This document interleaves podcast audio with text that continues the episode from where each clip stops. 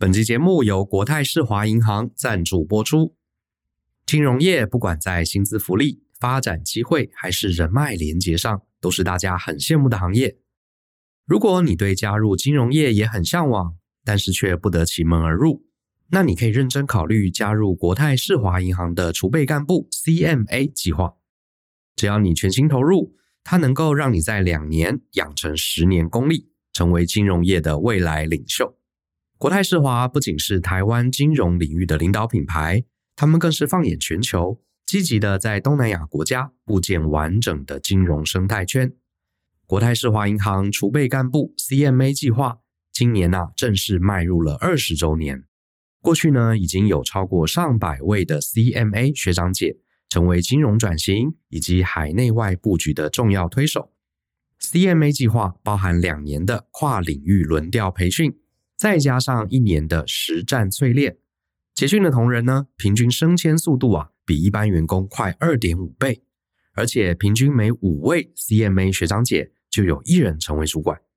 如果你也喜欢接受挑战，并且怀抱踏足世界的梦想，欢迎你加入国泰世华的行列。立即搜寻国泰世华 CMA，或者参考本节目的资讯栏来获得更多的情报。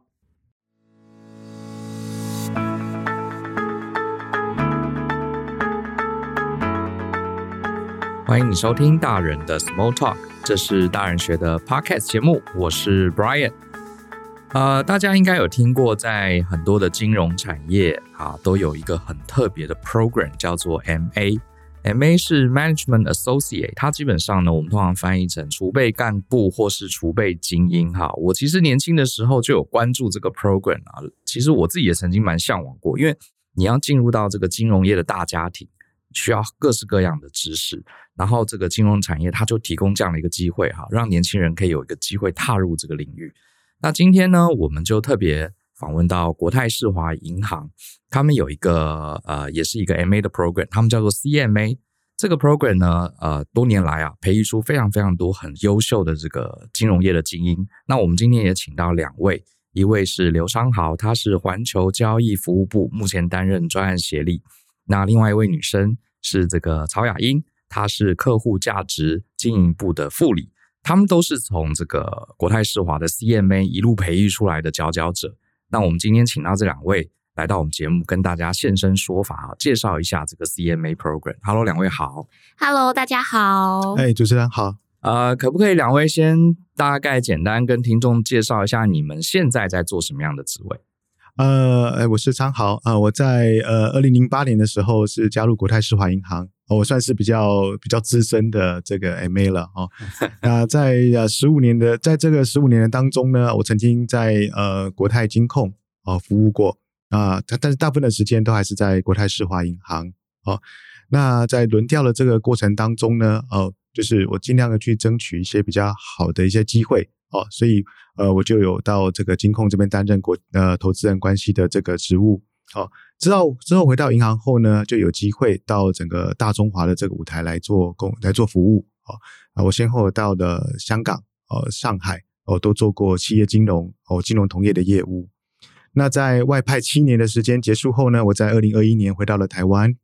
呃就就负责现在呃现在全球很夯的议题就是 ESG。啊，我也在这两年也组建了这个永续金融的业务团队。好，然后在组建呃团队到呃一个阶段后呢，啊，在今年的一月一号呢，我的新任务就是这个呃环球交易服务部。啊，目前是负责这个银行的贸易融资、现金管理以及这个企业网银等等的一些服务前置。哦，所以这应该算升官喽。今年才担任这个环球交易服务部。哦，对，今年的新任务。好，恭喜你新官上任啊！那雅英呢？你可不可以介绍一下你现在在做什么？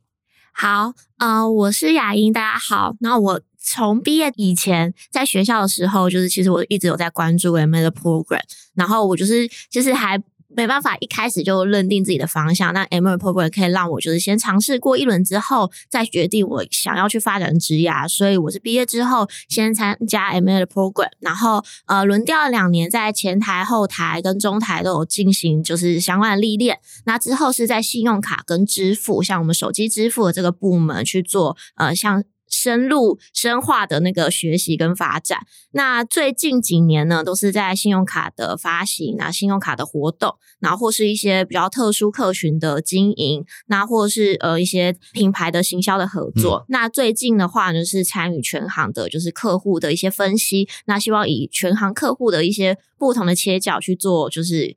深入的经营。那目前是我的工作的旅程，这样子。好像你的工作比较偏向呃终端客户这方面的市场面。OK，呃，我先想追问一下雅英，你在学校是学什么科系的？哦，我是念科技管理学系，然后跟金融是辅系。哦，所以 OK，所以你算是也不能算百分之百本行，就是科技管理加金融。对，但是就是没办法确定自己的就是方向，然后想要多试试看，嗯、所以才加入 MA 的 program。哎，这也提到了一点哈，所以 CMA 其实蛮适合年轻人，因为现在蛮多呃大家都强调多元发展，而且我们很难想说啊，大学一毕业就知道自己一辈子要做什么，所以 CMA 等于是给你很多面向嘛。也提供这样的机会，慢慢在里面去了解自己的热情在哪里。那我也问一下，这个昌豪，你以前在学校也是金融背景的吗？啊，对，我也是，我也是读金融相关科系的。OK OK，好，那我想再问一下昌豪，就是呃，我看到你的资料，其实你刚才也提到哈，你在很多国家都有组建团队，这个对我来说比较陌生，因为我很少听到有公司里面有人的工作主要在组建团队。你可不可以跟大家说明一下？我觉得听起来很酷诶，你要 build up 很多的 team。通常我比较常听到说哦，领导一个团队，很少听到说你的工作、你的职责就是在到处组建团队。可不可以跟大家分享一下工作内容？哦，OK，好，这是我解释一下哦，这是因为在这个我的职业当中，应该是说，呃，说法应该是说我有机会协助这个银行去扩增很多新的业务。那新的业务要产生的话，就会有新的团队要建制啊、嗯哦。例如像呃，我在呃二零。一二年的时候呢，在呃，在台湾这边组建了金融同业的团队哦，应该说协助组建的这样的一个团队了哦。那这个团队的这这个团队相关的业务呢，是我们比较希望是新去拓展的一个领域，嗯哦，所以说需要有同事啊，就要就要有一些同仁在里面做一个基础工程的一个建制哦，那协助这一这一块业务的一个发展。那我后来到上海去。哦，那因为上海是也是我们在呃当年在主推的一个呃海外的一个市场哦，那所以说当时在呃当地的 infrastructure 并没有这么的这么的稳固。是去上海建分行吗？还是呃我们是从业务团队开始哦，从就是在那边已经有分行，然后去建一个新的业务。对，呃，那是业务团队的一个组建啊，因为我们要拓展业务嘛，然后从这个层次可能是业务一组，我们要拓展到业务二组，对，哦，甚至到我到后来是在管理整个上海分行的这个整个企金业务团队，在从企金业务团队当中呢，哦、再组建一些比较特殊的专业团队，例如像不动产的团队，哦，例如像金融同业团队等等，哦，这样的一个呃。算内生成长的一个业务业、嗯嗯、业务的呃扩团，了解，就是本来在你们在上海没有类似的业务，然后公司就呃请你过去，好，从零开始 build up 一个团队。对，那我好奇再继续问一下，这个我觉得是很难得的一个经验哈。通常呃像很多人在金融业，他可能是做柜台啊，或是有既定的业务，照着公司 SOP 去走。可是你的责任很特别，因为你去拓建一个新团队，是一个从零开始，所以没有什么 SOP 可以遵循嘛。可不可以举一些例子？你从头到尾大概是怎么做？比如说你去上海要拓建一个企金团队，那边什么都没，呃，这个目前公司没有这个业务啊，你要怎么从零开始？OK，呃，既如果说就以上海这边来做例子的话，哦，当时在呃，其实既有已经有一个比较小的业务团队了哈，嗯、只是说当时我呃我们要扩的团队的话，有一个重要的使命就是我们要做在地化的经营啊，是，所以说我们的一个很重要的目标就是我们要有 recruit 在地的一个 talent。哦，那在地 talent 这应该说组建的初期呢，哦，在呃把他们这样一个一个找进来，那首先要让他们知道说我们在这个团队的一个使命，哦，我们短中长期的一个整的一个大概的策略计划是是什么？哦，给予他们这个使命过后呢，也要让他们了解到说我们台资银行跟当地银行的做法不同啊，嗯，因为在地化的在地化的银行，他们有在地化的一个一个。呃，做事的方法，然后我们台资银行的做事方式，也许跟呃当地会是有一定的差异的。对对，如果说你你雇到其他银行的同事进来的话，他们可能刚开始会有一些呃，会有一些习惯和文化不一样。对对对，这个这个这个不太一样的哦。嗯，所以这时候呢，我在 CMA 的相关的轮调经验啊，其实都用得上。嗯，其实，在 CMA 的 program 里的呃初期，我们都会在各个不同部门做 rotate 嘛，哈，所以我们其实也看到，甚至于有机会去操作到不同呃跨部门的这个作业。嗯。作业方式啊，这之后再用运用到这个组建团队上面的话，其实就可以很及时的给到一定的 guidance。就像您刚提到的这个 SOP 的定定啊，其实 SOP 定定也是要依照各个不同国家跟地区的实际做法来做定定。那呃，当然，可是系统操作是是我们呃母行的嘛，就是从从台湾这边过去，因为我们海外的所有点其实的服务都是台湾这边的一个延伸哦，所以怎么样去呃兼顾到。哦，母行的要求，嗯，哦，又可以做到一个比较好的在地化，哦，让同仁能够有一个认同感。我想这个是在呃海外组建团队上面我所遇到的这个呃挑战。但是真的呃在这个这一块领域上面，如果真能够做好的话，其实在呃未来的这个业务开拓上面的话，其实是对整个银行是非常有帮助的。对啊，这个很重要。你看台湾现在各行各业越来越受大家重视，比如像台积电也要去亚利桑那建厂，对不对？我那时候就在想，假设我是一个台积电的小主管或工程师，我被派去亚利桑那建厂，我到底该怎么开始？这是呃我们常常遇到的所谓的新型专案、新型拓展的问题。这个其实很不容易诶。不过你刚刚讲的，我大概理解，我这样解释对不对？哈，你看我理解对不对？因为这个 CMA program 它有一个很重要的核心，就是让你们到处去轮调，所以你会经历整个集团里面很多的位置。所以你对于公司的核心文化，其实你是了解的，因为你不是只待过一个部门做过一件事情。所以今天派你这样的这个人去拓展一个新的领域的时候，因为你接触过很多很多部门嘛，你很知道公司的重点跟文化在哪里，所以你去做的话，一定更能让这个文化的衔接更好。我这样解释对不对？是不是？是不是有这个达到 CMA 的一个好处之一？呃，对，这没有错。这个 CMA program 给我们的这个，我我认为说这个东西已经是内化到这个我们、嗯、我们我们的身上哦。那在派驻到这个，当在派驻到海外的各个点的时候，就很容易就比较呃比较直观的可以 deliver 出来。确实，确实，确实是 CMA 一个 program 很特别的地方。如果只待过一个部门，你很难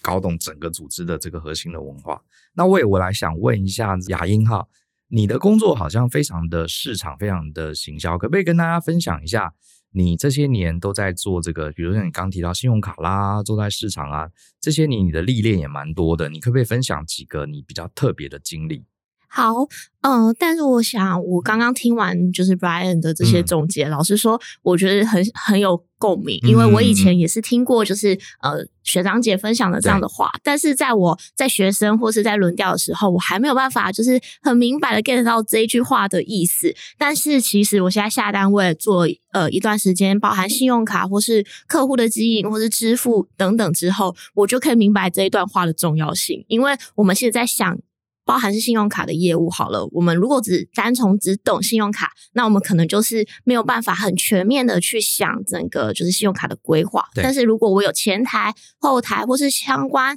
呃产品，比如说 APP 或是账户这样子的经验的话，其实我在想信用卡的这项业务。我就会想的比较全面。那对客户来讲的话，它就是不是只有信用卡的服务，它可以结合手机，然后可以结合他生活上的各种习性。那其实这个就是在整个我的工作历程中，就是慢慢去累积起来，然后有培养，就是。涵盖到的，那我可以分享一个，就是我觉得比较酷的一个案子。那除了是我刚刚说到的信用卡跟就是手机这样子相关综合性生活的业务的经营以外，还有一个就是我之前轮调的时候有机会就是去接触一个就是富裕客群的经营，那就是我其实是一个就是小资族，然后呃当初是有机会可以参加就是经营这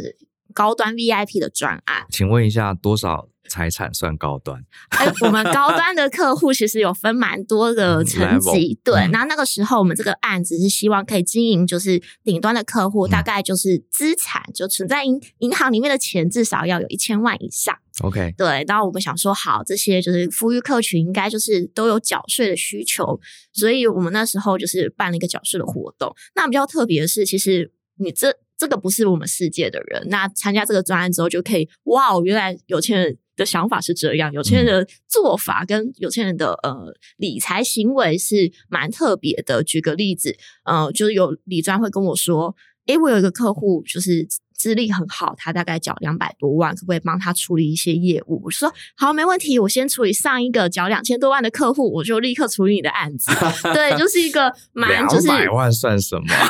对，就是一个就是开阔眼界的一个专案。那当然有很多细节是关乎到客户的一些隐私，那我们就不会在这边讲。但是我是说，参加我们这个 MA 的 program，其实你是有机会去接触到你可能生活中你不会碰触到的一些专案或是一些。呃，有趣的经验。那像这一个，我就觉得是一个对我来讲是一个很特别的回忆。哎、欸，我可以想象，哎，你说，呃，二十几岁的一个年轻上班族，他接触如果有机会接触到这种呃资产，甚至搞到上亿，甚至没有没有天花板的，没错，没错。呃，倒不是说有钱就怎么了不起，只是说不同在不同位置的人，他们的想法会不一样。我们可以理解，哦，原来这种高资产客户他的想法。跟我们一般小资族，或是跟小老板，其实想法是不一样的。我们的思考可以更广泛。没错，然后会知道他们就是在意的金融的服务是哪些，嗯、那可能是我们一般生活没有办法呃接触到的，嗯、所以我觉得是一个对我来讲是一个很大的启发。那也可以运用在我未来很多在规划上面，就不针对不同的客户，我可以就是做更细致化的一些规划跟经营，这样子。是是，两位的例子我觉得举得蛮好的啊。呃，至少帮我这个外行人理解，就是说 CMA 这个 program，呃，第一个你有机会历练不同的部门，所以你对于整个集团，因为我们讲金融它是个服务嘛，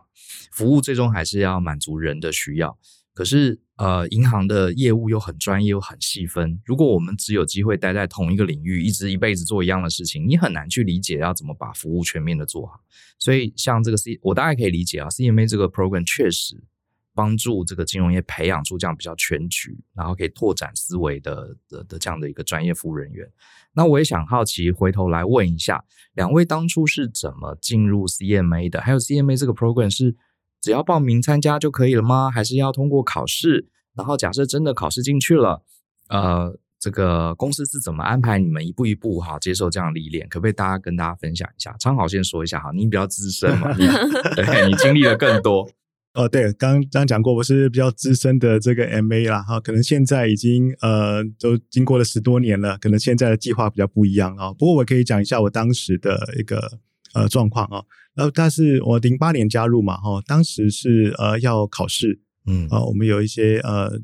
就通识的一些考，有基础的一些科，就学科考试，然后再就是一些智力测验啊等等这些。哦，当时我自己在考完的时候，其实是蛮没有信心的。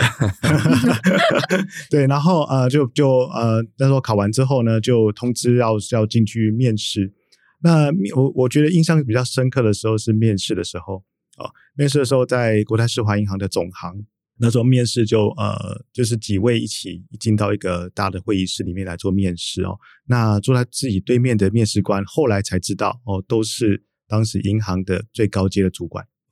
哦，都是表示这个公司非常重视这个计划。呃，是是，就是几个大老板都亲自下来面试未来的 MA。对，然后那那时候我记得坐在坐在我对面的就有包含这个企，我们当时有企业金融、消费金融的执行长，然后都在，然后总经理也在。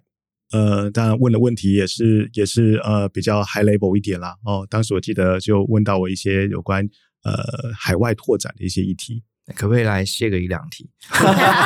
大概大概什么方向？哦，那时候那时候呃，我记得呃，当时的那个执行长问了问了我问题，是说啊、呃，就是在呃，如果我们要拓展海外的业务的话，有什么？你认为我们有什么需要注意的地方？哦，就是没有看起来是没有标准答案，对，可是我猜他在测试你想法的对，看起来对听起来比较是一个 open 的一个 question，、嗯嗯嗯、但是他比较需要知道你的思维。哦，这就是说，呃，你自己在在面对这样的一个 open question 的时候，你自己能够呃想到的一些点上。嗯，那我觉得另外比较印象深刻，就是我们是用英文哦，全程回答英文，对，全程是用英文回答，嗯、所以那时候就让我感受到说啊，其实这个 MA program 真的是呃，第一个受到行方的重视，第二个它真的是要去吸收一些跨国际的一些人才进来。嗯，嗯是。那这个雅英这边呢？你的印象呢？你的印象应该就很清晰了。对对，但我听完就是超好的分享之后，我才发现原来我很幸福，因为到我们这边已经不用全英文了，哦、但是还是有五六关的关卡。五六关、哦？对，我那时候记得，我是每个礼拜在就是过关斩将，都在准备这些。对，然后。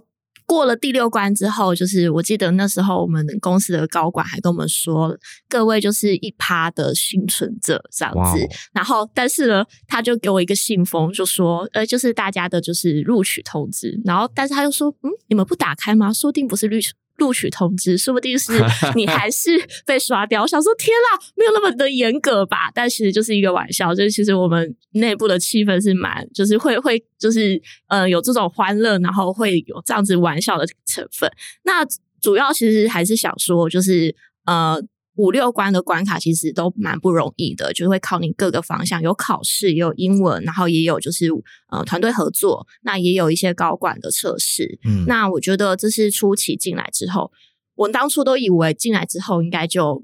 没事了吧？对，殊不知后面才是真正的挑战，因为轮调了两年，老实说，就是高管会直接。嗯，我这里的高管指的是说银行的主要的一些高层，嗯、甚至你可能 Google 或是就是新闻上会出现照片的那些长官们，都会直接的来指导我们。那呃，长官的指导就会代表就是我们会被授予高度的期待。那所以说，其实，在每个轮调过程中的有几个节点，都会希望你有一些就是。呃，不错的产出，然后跟一些就是可以对公司呃有帮助的一些想法跟案子，所以我觉得这两年的过程中是很充实的，然后也有收到非常大的一些协助跟指导，但是也是相对是有一些挑战的。雅英，你刚刚说过六关，你前面还要先通过一个考试，然后才来过这六关，还是说这六关里面包含考试？考试是第一关，啊、考试是第一关，对，然后后面还有五关，包含团队合作或是简单呃英文测试，然后还有就是高管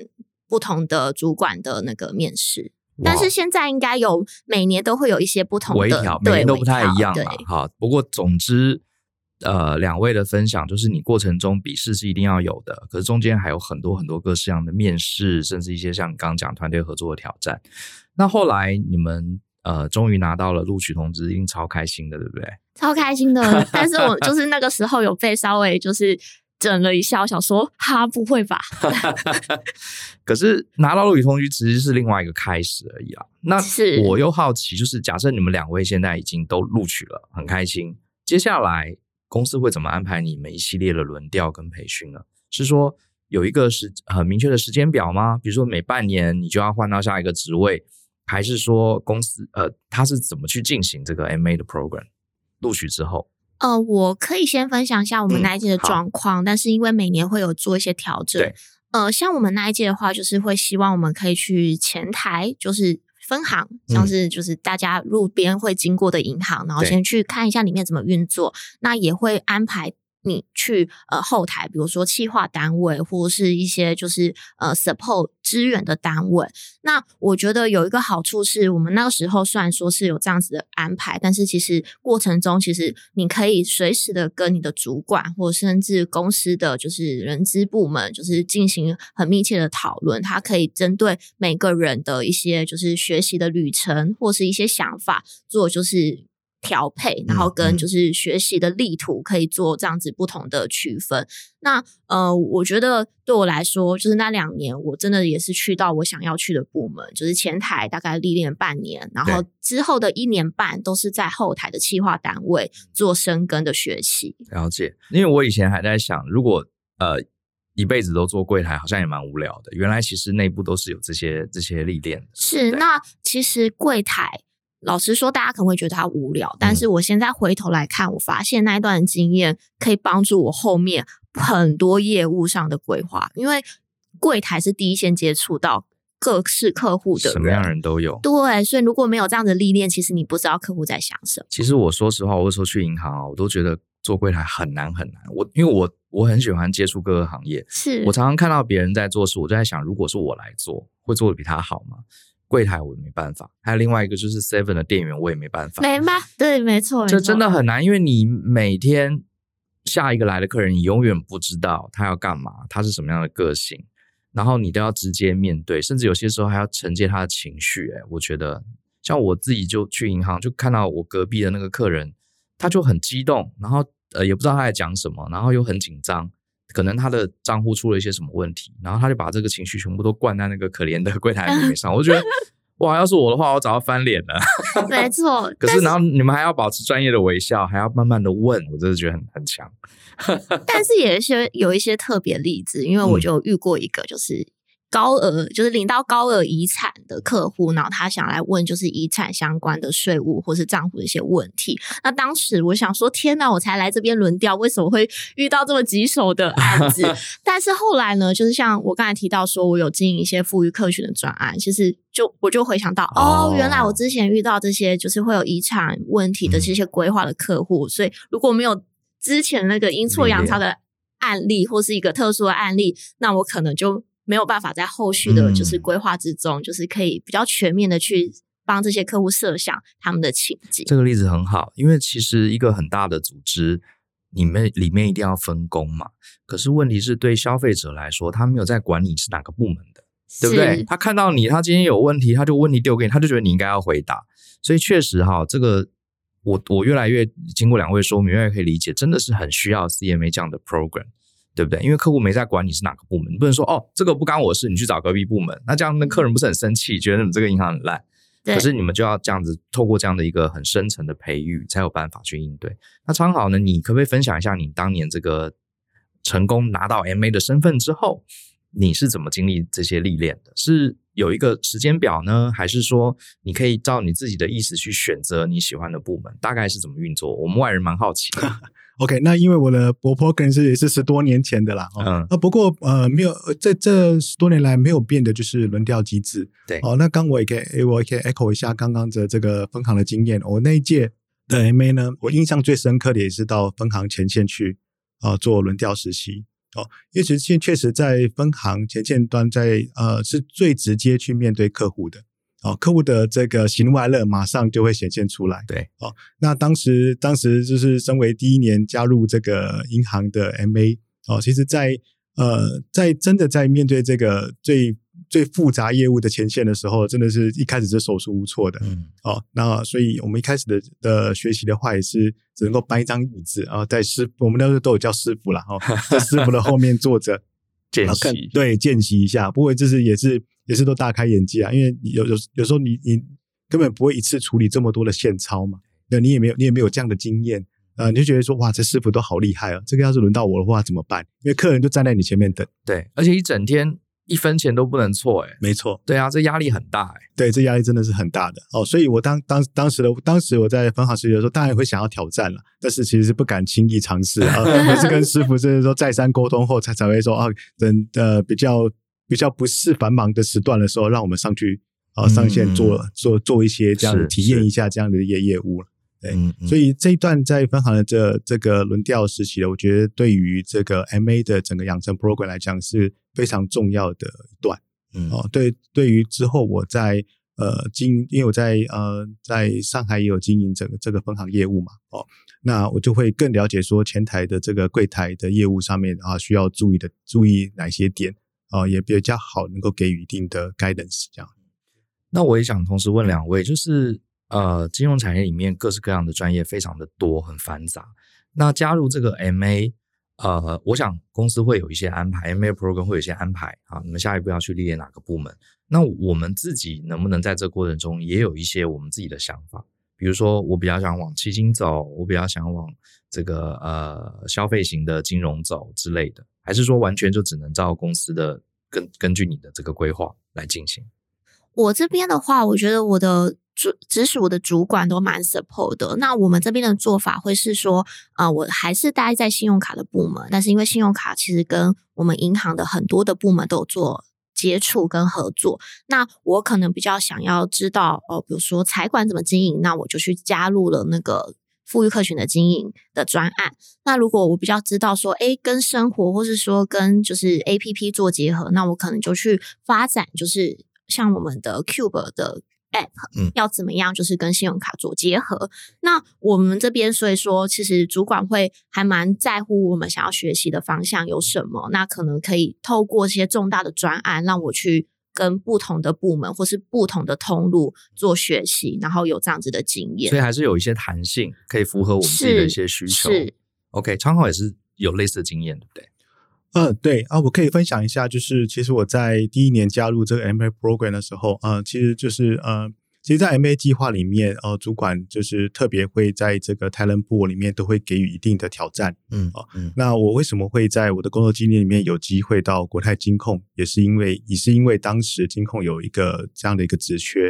哦，那呃，当时的执行长哦就会在这一届的 MA 当中哦就做一个面试，哦，让让让呃想要去做挑战的的的同仁呢，都可以有这样的一个机会到集团的不同的舞台去做发展。然后当时我就自告奋勇去报名了嘛。OK，然后经过了这个三关的面试过后呢，我就从 MA Program 这边，然后再就有机会到到呃国泰金控去服务，嗯嗯、了解做不同的历练。所以如果呃一个上班族他本身对金融业有兴趣，而且他很积极，其实有很多机会。像你刚刚讲，可以自己去报名，对不对？有些专案我可以主动跟我的直属主管讲去参与。哦，那我觉得这个对我这种个性来说非常重要，因为我是一个呃同一份工作连续做一年两年，我就会想要试试看新的，而且我对我周围的同事在做什么，我是很好奇的。可是其实不是所有的公司都这么的开放，愿意让你去试别的业务。对，其实国泰它国泰整个集团它有一个好处，就是说它的它是一个属于金控集团嘛。哦，国泰金控集团里面它其实有不同的子公司。嗯。哦，所以我们我我们在 MA Program 里面，其实呃进来之后，其实不太局限于说一定是要在某一个事业体来做发展。当其他的事业体有这样的一些机会的话，我想在做主管的贴推荐前提底下，都是有机会到不同的舞台去做。呃，去做服务，对，我觉得这个对，尤其是对一个年轻上班族是蛮重要的，因为我不太可能在毕业的时候就很清楚知道我们这辈子就是要做这个事情。那你如果在一家很大的集团，你有机会去历练，而且公司的文化又鼓励你啊，去这样做轮调去历练，我觉得这是一个非常非常双赢啊。对公司来说，它可以留住你这个人啊，在这个集团内发展；对我们个人来说，哎，我也有机会建立自己的职涯。那我接下来也刚刚这个雅英有提到一个关键字啊，你提到直属主管，比如说我是一个年轻的上班族，我进来我成功加入了 MA 计划，那我在很多部门历练呢，所以你所谓的直属主管是我 MA 有一个专门带我的人，会一路带我去历练完这所有的事情，还是你的直属主管是我我必须一直不断的换我的直属主管，每个部门都有带我的人。好，我分享一下我那时候的经验，嗯、其实我加入了呃，应该说。MA 都会有一个专属带着你的，就是高阶主管。然后在你不同的部门历练或是不同专案历练的时候，会有一个带你的 mentor。嗯，对，所以其实会有很多就是可以指导你、帮助你的主管。但我觉得这是个好事，因为在我们这样子的计划，或是说我要快速学习各个部门的一些知识的话，其实多认识这些很。有就是很有经验的主管，其实是好事，嗯嗯、所以其实会有一个专属的高阶主管来指对指导我们，然后也会有各个专案或是各个部门都会有专属的一个负责，就是培育你的主管。嗯、所以答案就是都有就对了，都有。所以你在整个 MA 历练过程中是有一个人这样陪着你历练所有事，所以这就是为什么你刚刚讲嘛，如果你下一步你想要历练一些什么专案，你可以跟你那个直属主管讲。对，对不对？然后你到了，比如说你到了分行，分行也有一个啊，这个导师会带着你了解这个分行的业务。是，但是呃，虽然说我们是双向在沟通，可是因为其实我们银行有很多重大的专案，嗯、所以通常都是主管说：“哦，你喜欢 A，那给你 A，那 B 也不错，我也希望你去历练。”去历练一下。对我，所以我们同时其实蛮常是。肩负就是呃双数以上的一个案子，但是这个都会是一个对我们职涯上有帮助的一些专案的经验，所以我觉得是一个很好的挑战。嗯，对于积极的人来说，绝对挑战很多。是。那昌浩，你那时候在当 MA 的时候也是一样的制度吗？就是有不同的人会来带领你？呃，对，没错啊、呃，我当时呃，我当时的 mentor 就是呃，我们所谓我们叫风控长，嗯，哦、呃，就是管整个银行的风险的。那我记得，呃，就一件很好玩的事，就是说，呃，其实跟跟他们见面，其实你要把自己 prepare 好的，哦、呃，可能没压力应该很大，压力很小，压力不小的，嗯、就因为你要准备好功课啊，你要跟你要跟他说什么？我记得我们那时候是，呃呃，跟跟 mentor 是有一次是约他，就就是我们互相约吃饭，嗯，哦，那我自己就就在在吃饭前就把一些就一些想要问的问题都 list out 出来，然后就很紧张的在他面前放一张纸啊，一直问他说啊，你不要那么紧张，我只是要了解你这个学习的过程啊，有遇到什么样的困难而已。可是我准备了一大堆的这个问题想要请教他。我想这个东西，这个就是呃一个很好的机会，对哦，在呃在在 MA 你可能在工作的第一年就有机会跟这么高阶的主管哦去以他的高度来来看一些事情。或者说你你有机会去呃去询问他一些过往的一些经验经历啊，我想这些都是 MA program 里面比较难能可贵的。嗯，它是一个等于是跨阶层的一个连接嘛，对不对？因为我们如果在一家大公司，你可能要过了好多年，你真的升到那个位置之后，你才会跟更上层的交流。可是你们是在很年轻的时候一进来就有机会跟很上层人交流，我觉得这是蛮特别。没错，虽然说我第一开呃一开始我也是会很紧张，但是后来其实跟呃这些主管就是多一些联系之后，会发现其实诶他们其实都没有那么可怕。是是是，这呃你变成他直属部属说那个又是另外一种感觉，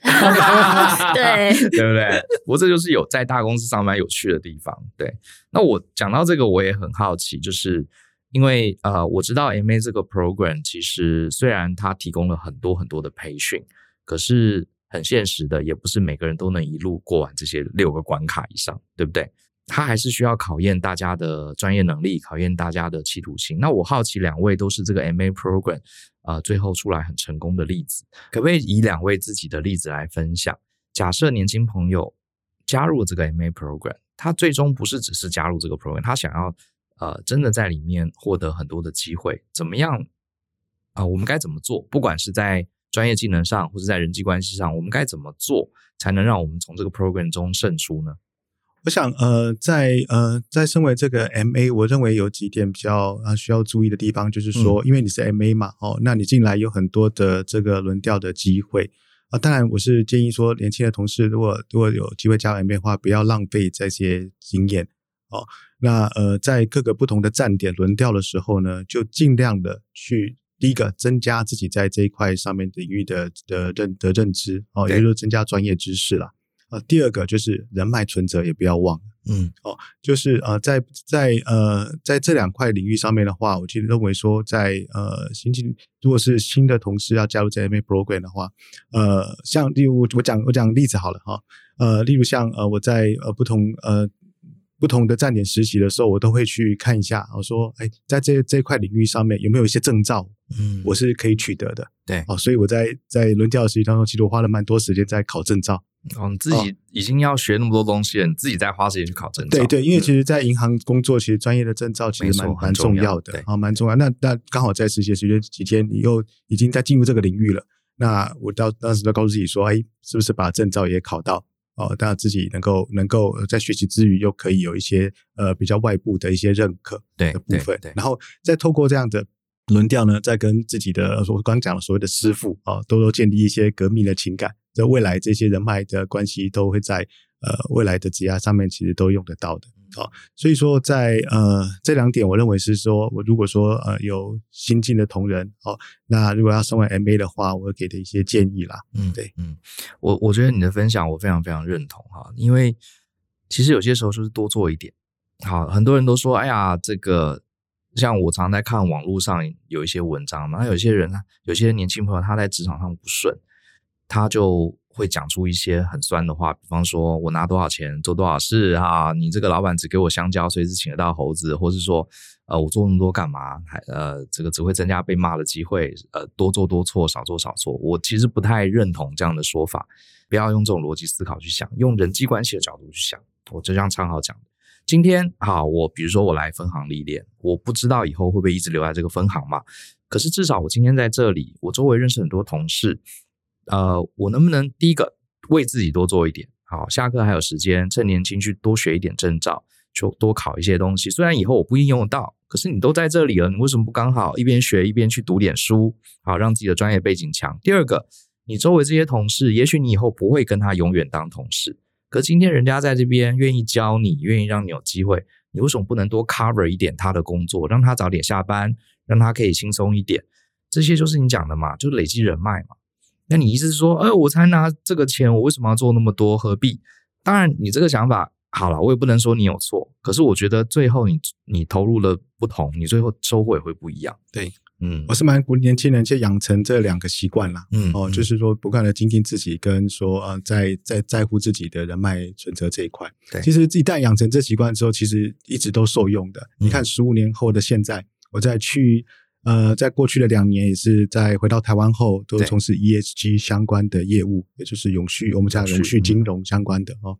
那我在做这一块，其实对大家而言都是新的，没错。整个市场，市场市场，我想也找不到所谓真的金融专家是在 ESG 领域上面。那我我我就呃，其实我那时候也是非常开心，有机会能够组建这样的一个呃业务小组。嗯，那我我我我除了吸收薪资之外，我也到我也我也去找了，对，就是专业的证照，我也考到了。哦，就所以说，这是这已经变成内化成自己在工作上面这个一个习惯了，不断的精进自己。嗯嗯所以，MA 有什么样的特质？就是不断的精进自己，把自己准备好。当机会来了，专案来了的时候，你就是让自己能够胜任。对，而且你讲这一点，我不知道我理解正不正确。也许两位帮我这个听听看。所以，这个 CMA 的 program 它有另外一个好处，就是说让你们这样慢慢历练。你在每一个部门、每个领域，你都有好朋友，都有好同事，对不对？有一天你升到很高级的主管，或是像张豪这样子，哈，被委以重任，要去开发一个新产业。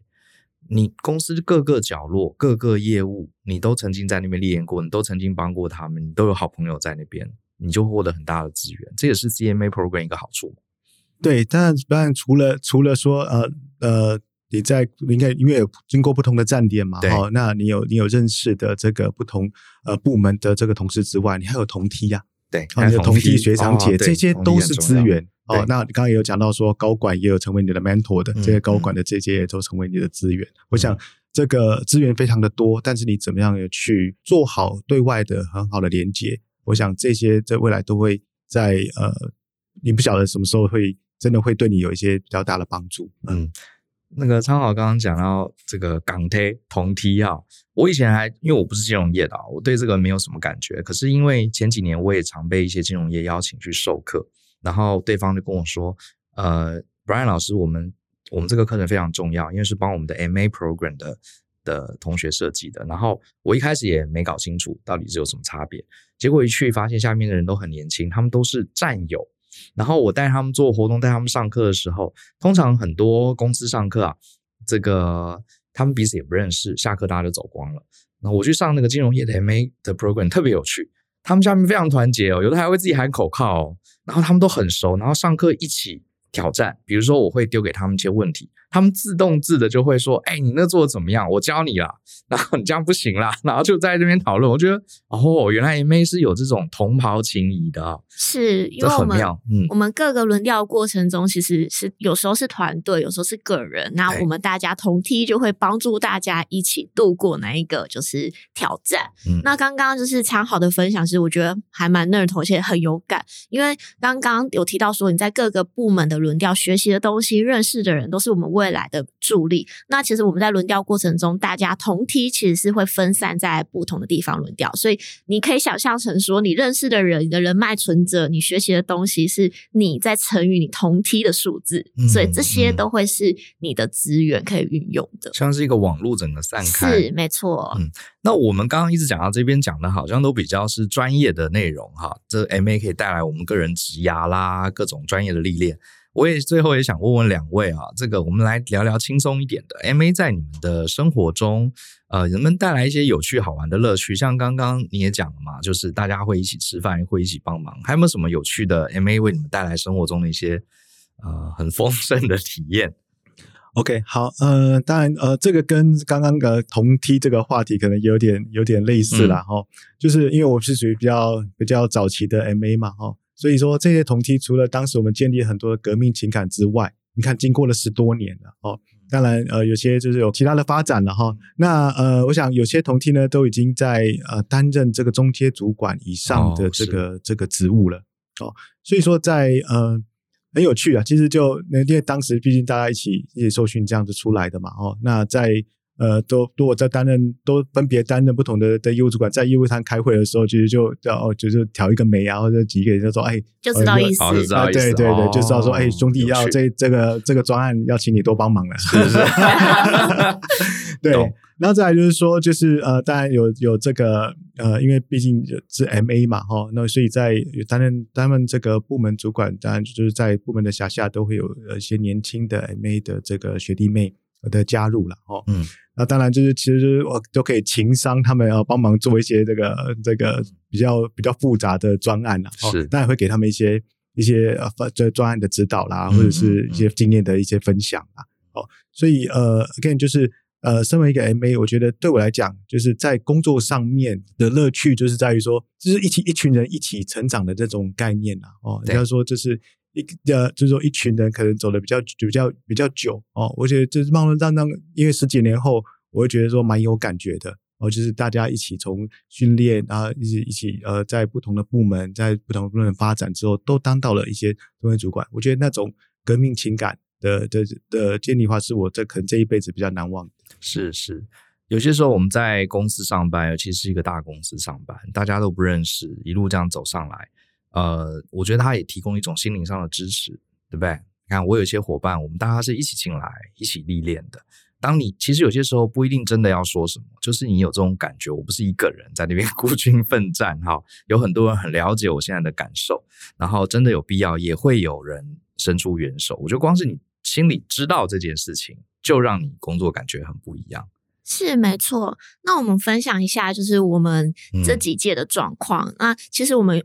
还蛮常办办聚会的，然后也很定期的去吃饭，嗯、然后甚至是出去玩。但呃，比较特别的是说，其实我们很喜欢就是透过唱歌啊、下班去喝酒这种方式就放松。那其实每一届或是这种学长姐是熟识的都会一起参加。嗯、那有一次比较特别的是说，我们有一次约在就是 KTV 唱歌，那都是。嗯、那后来唱唱发现说，哎，某部门 A 部门 C 部门刚好都在同一栋，那大家就是 约着一起去打声。招呼，那因为打声招呼的过程中就会认识不同部门的人，就后来发现隔天上班的时候的会议刚好就是昨天在 KTV 遇到的那些同 一群人，确实是说这时候在业务讨论上，哎，本来从不认识，那可能会就是比较严肃的在正经的讨论，然后比如说哎，昨天唱歌遇到他，然后就是讨论起来就会比较轻松，那就是一个我觉得是一个生活跟业务上的一个调剂，那确实。这样有这样子的同梯的关系，然后跟我们蛮紧密的一些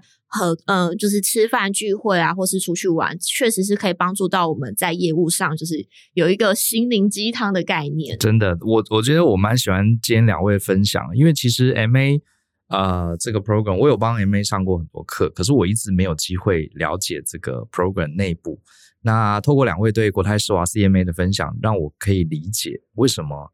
呃，一流的金控公司都会有这样的制度，我其实还蛮羡慕的。说实话，因为我自己的背景比较是在工程公司、顾问公司上班，那呃，我也待过很大的公司，可是里面都没有这样的 program。我觉得应该很多产业都应该思考一下，因为老实说，上班啦，尤其在这么大的集团，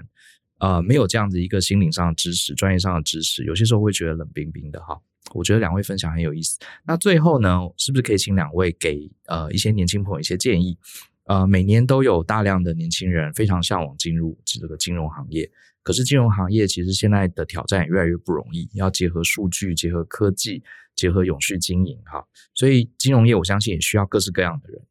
好，各式各样的人进来。那呃，如果对于你们的这个这样 CMA 哈，国泰世华这样 CMA 有兴趣的，呃，两位以自己的经验就分享一下。呃，有没有什么建议，或是他可以事先做什么准备？不管是心态上或专业上的。好，我先分享一下好了。呃，几点建议的话，就是第一个，呃，我想因为市场现在现在变化蛮大的哦，包含说我们在经营这个银行业务上面，现在一点零、二点零，现在也讲到 banks 三点零、四点零了哈。那呃，不管市场市场怎么样在变哦，我觉得我说呃，期许年轻人能够呃。能够把自己准备 prepare 好，去应应不同的一些市场这些变化。啊，因为市场在变，我们的义务也业务也会跟着变。哦。那第二个就是说，呃，如果可以的话，我都会尽尽尽量去，都会都会鼓励年轻人说，尽量要去争取不同的专案的经验，呃，特别是如果说有一些海外发展的经验的话，因为我自己有海有有比较长的这个海外经验，我都会鼓励，如果年轻同仁就可以，如果在条件允许的情况底下的话，可以到海外去、嗯、去去走走，去看一看。嗯、哦，那边的这个看看不同市场，他们在怎么在做金融的，练胆量也练眼眼界。对对对，问题、嗯、未来未来你再回到回到呃台湾母行的时候呢，其实这些经验都可以都可以用得上的哦，都可以借鉴，因为不同的金融市场有不同金融市场的 practice 的做法。对，当你当你当你的去看的视野都宽了，你其实就是一个跨国际的一个人才。哦，那第二个，这第三个就是说，就是在呃数据上面，哦、我想现在数据化、数位化已经成为一个非常重要的趋势。哦，那呃，怎么样让怎么样去用数据来做来经营你这些日常的这个事务来管理？哦，这块的话也是我们现在在管理阶层所所面临的课题。嗯、我想，如果年轻的这个同事如果在这块如果有兴趣的话，可以多去涉略一下。因为这个就是未来一个发展趋势。最后我要提一下，其实就是呃 ESG 永续，嗯，哦，其实这个已经是已经是个国国际不可逆的一个浪潮了，没错。哦，那那在这一块这一块的资讯上面，现在其实非常的多哦，那也是呃资讯也非常的新，不断的在迭代更新当中。那让让自己有先在呃初期的那个 build up 的一定的 ESG 相关的 sense 的话，我想会为为自己在呃 career 上面的话，也会有一些加分。哦，以上就是几点给这个年轻人的建议，哎非常清楚，非常好。那我这边是想说，如果你还没有很确定的话，其实你不妨从几个比较小细节去着手。比如说，你如果对金融业有兴趣的话，你其实可以多听银行办的一些征才的说明会，因为里面其实是很全面的资讯，哦、而且你可以先了解。甚至我还建议说，在学的学生其实你就可以去，你不用等到就是应届毕业你再去，因为像我的话，我就是。提前听了好几年，所以其实我已经有初步的概念，然后我也累积了几年的这样子的知呃知识，然后我到我要应征的时候，嗯、其实我准备的已经就是还蛮全面了。那这是第一块，第二块是是想说，嗯、呃，其实我觉得现在对于知识的获取其实是很关键，所以希望大家就是对生活上的大小事情，都可以保有一些就是热情或是求知欲，求知欲。比如说，哎，我付钱，我。有好多种付同呃付钱的工具，那这些差别在哪边？那为什么现在演变成大家都用手机付款了？就是你可以多去了解为什么生活上有一些特殊的情况，或是一些有趣的现象。那其实这个都跟金融息息相关。哎，真的。那这样子你就会累积说，哎，你的好奇心，然后跟这些。其实就是金融业一直在发生的事情做结合的话，其实你在面试或是加入金融业之后，你就会有初步的概念，比较不会有点茫茫人海中金融到底是什么。对，对。那进入了金融业之后，我觉得最关键确实是要广结善缘，多认识，然后多学习，了解各个部门到底是靠什么在赚钱啊。然后，这对、嗯，这个其实会是帮助。大家在金融业向上发展一个很重要的关键，你得知道公司怎么运作，那金融业赚的是什么钱，那客户的需求跟金融业到底是怎么样的结合？嗯，哎，我觉得两位这个最后的建议非常非常精彩哈，而且很具体。